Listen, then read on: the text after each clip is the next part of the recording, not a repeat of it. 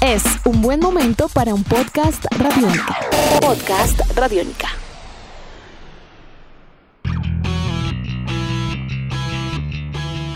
Todos tuvimos en algún momento de nuestras vidas algún programa de televisión que se convertía en una cita ineludible, diario, semanal, en fin, una religión por decirlo así. Hoy vamos a hablar de uno de los programas deportivos más representativos en uno de los países más futboleros del mundo. Así comienza Tribuna Radiónica. Esta semana se estrenó en la plataforma Netflix la primera temporada del especial Fútbol de Primera 20 años, el cual reúne un repaso de las dos primeras décadas de uno de los programas deportivos más importantes de Argentina, Fútbol de Primera. Su primerísima emisión había sido el 4 de agosto de 1985, con la cobertura de tan solo dos partidos por fecha. Sin embargo, y con el paso de los años, su popularidad fue creciendo y terminó por abarcar no solamente dos o tres partidos, sino del cubrimiento de todos los juegos de primera división del fútbol de aquel país. Era como una especie de resumen deportivo con imágenes más a profundidad de los partidos de fútbol sin transmitirlos completos. Bueno, para conocer un poco más en detalle lo que fue el origen de este producto audiovisual tan exitoso en un país tan futbolero y exigente como Argentina, acudimos al estadígrafo e historiador del fútbol gaucho, Eduardo Bolaños, quien sobre el tema nos dice lo siguiente. La televisación en la Argentina había tenido muchas idas y vueltas y fracasaba sistemáticamente porque no se ponía de acuerdo nunca la AFA con los canales por el tema de la televisación en directo de los partidos, que es lo que todos los canales querían hacer hasta que en el año 85 Carlos Ávila, el presidente de Torneos y Competencias, le propone a Julio Grondona hacer un programa, no transmitir los partidos en directo, que es lo que Grondona no quería. Entonces ahí, el domingo 4 de agosto de 1985, comienza fútbol de primera en ATC, lo que antes era Canal 7 y ahora es conocido en la Argentina como la televisión pública. Se forma fútbol de primera con el equipo periodístico que estaba en ese momento en ATC, y que hasta el año anterior había hecho las transmisiones de los partidos en directo los domingos por la noche. Mauro Viale era el relator, actualmente dedicado al periodismo político, Enrique Macaya Márquez, un prócer del periodismo en, en, los comentarios, y Horacio de Bonis hacía el campo de juego. La idea original era tener solo dos partidos por programa, uno central y uno anexo. En aquella primera edición, Boca y Deportivo Español fue el partido principal y River, que ganó en la cancha de Estudiantes de La Plata 3 a 1, fue el segundo partido. A partir de ahí se mantuvo 25 años en el aire y se convirtió realmente en un clásico para el futbolero argentino y de la televisión argentina, del 85 a mitad del 89 en ATC, de mitad del 89 a mitad del 92 en Canal 9 y desde allí hasta el final en Canal 13. El programa duró 25 años en el aire, convirtiéndose en un componente básico y cotidiano para el público todos los domingos, en la noche seguramente. El producto como tal era tan exitoso que nunca se interrumpió durante ese cuarto de siglo. Cambió, sí, de casa. Por ejemplo, bueno, comenzó, como lo mencionaba Eduardo, en ATC, pasó luego al Canal 9 y posteriormente al Canal 13, hasta el final de su emisión en diciembre de 2009. Uno de los eh, factores diferenciales del programa, aparte de los resúmenes que se mencionaban y con una estructura bastante particular que eran los compactos con eh, un narrador, un comentarista, un reportero en campo de juego, también tenían aspectos que iban incorporando con el paso de los años. Y uno de los factores diferenciales del programa fueron los componentes artísticos, culturales y musicales que fueron incorporándose, como lo mencionábamos anteriormente, al producto audiovisual con el paso del tiempo.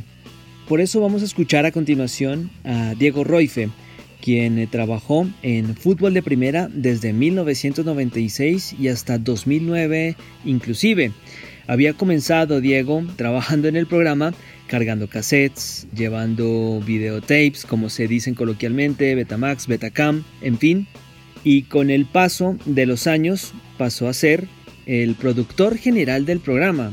Entonces, Creemos nosotros que con Diego podemos tener un poquito más de precisión acerca de ese componente artístico musical que también complementó de muy buena manera el programa. Entonces, este valor agregado y sobre el tema en particular, Diego Roife nos dice lo siguiente. Y el programa empezó con el tiempo afianzándose a ser tan exitoso que el director artístico del programa, que desde el principio siempre fue Marcelo Domici, cada vez buscaba nuevas escenografías, eh, nuevos adelantos este, artísticos y musicales.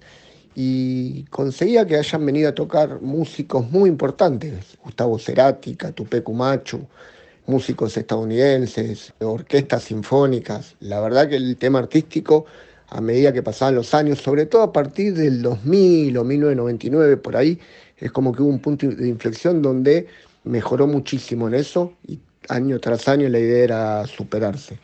Y tecnológicamente también, Argentina y Sudamérica a través de fútbol de primera fue uno de los primeros programas y canales que tuvo la slow motion, que ahora ya es algo normal, en 1998, no, 1997. Ya en el 95 empezaron a grabar partidos en 16 milímetros, fílmico, que no es fácil. Además de que no es fácil, era casi imposible llegar, revelarlo y que ya salga en el programa el mismo día. Y se lograba. Marcelo Domici, que era el encargado de eso y director de cine, lo lograba. Fútbol de Primera fue, además, un eh, programa que dejó una escuela periodística como uno de sus grandes legados. Reporteros, comentaristas, narradores de todos los calibres se formaron y se consolidaron allí. Productores, camarógrafos también trataban de darle un ángulo diferente al programa, a los compactos, a los resúmenes, mostrando imágenes inéditas. Ariel Elueni es relator de la cadena Fox Sports. Fue reportero desde el campo de juego y también pasó a consolidarse como uno de los narradores a nivel continental más importantes. También hablamos con él y nos deja un par de anécdotas cuando recién comenzaba en este programa. Te voy a contar dos anécdotas. Yo empecé haciendo campo de juego y después relaté. La primera anécdota tiene que ver con eso, con mi primera vez en el campo de juego. Recuerdo que fui a la cancha, bueno, después volvés al canal, editas y por la noche estaba en la cama con mi señora viéndolo y cuando vi mi nombre aparecer, un poco con lo que te contaba al principio, ¿no? En el graph que decía campo de juego Ariel Elueni, es como que me emocioné mucho y me largué a llorar por el hecho de, estar en el lugar que había soñado eh, estar, trabajar en el programa que siempre quise. Esa fue una. Y después la otra tiene que ver con mi primer relato, que me llamaron sobre la hora, porque José Josami, que era el relator que tenía que hacer un partido en la cancha de Quilmes, no lo pudo hacer, estaba enfermo, y bueno, me llamaron y a partir de ese día empecé a relatar y nunca más dejé de hacerlo en, fútbol de primera, bueno, hasta que lamentablemente el programa después terminó. Así que son esas dos cosas que me marcaron mucho y que, bueno, tienen que ver un poco con, mi carrera, ¿no? Con un crecimiento de lo que fue el trabajo mío año a año. Bueno, ¿por qué termina fútbol de primera? Según nos cuenta Eduardo Bolaños, con quien hablábamos al principio, el contrato entre la Asociación del Fútbol Argentino y la productora del programa Torneos y Competencias se rompió a raíz de la llegada de Fútbol para Todos, un proyecto de fútbol gratuito para los argentinos promovido por el gobierno y que les permitía ver el fútbol sin ser codificado.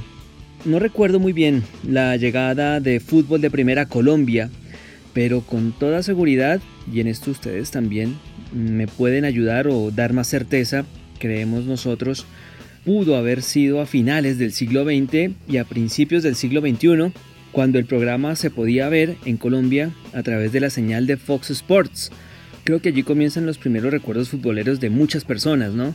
que recién empezaban a interesarse por el fútbol internacional y que pues obviamente no tenían una oferta amplia de fútbol local para ver por la tele.